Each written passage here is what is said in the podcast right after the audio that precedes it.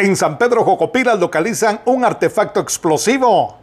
En el caserío Chehuiscán del municipio de San Pedro Jocopilas, Quiche, efectivos policiales fueron alertados sobre la localización de un artefacto posiblemente explosivo, en este caso granada de fragmentación, por lo que de inmediato se constituyeron al lugar, constatando que efectivamente en el lugar se encontró un artefacto explosivo, por lo que de inmediato se coordinó la presencia del personal del Ministerio Público y la División de Investigación y Desactivación de Armas y Explosivos DIDAE para realizar las diligencias correspondientes. Por el momento, personal policial resguarda el área. Desde Emisoras Unidas Quiche reportó Carlos Recinos, primera en noticias, primera en deportes.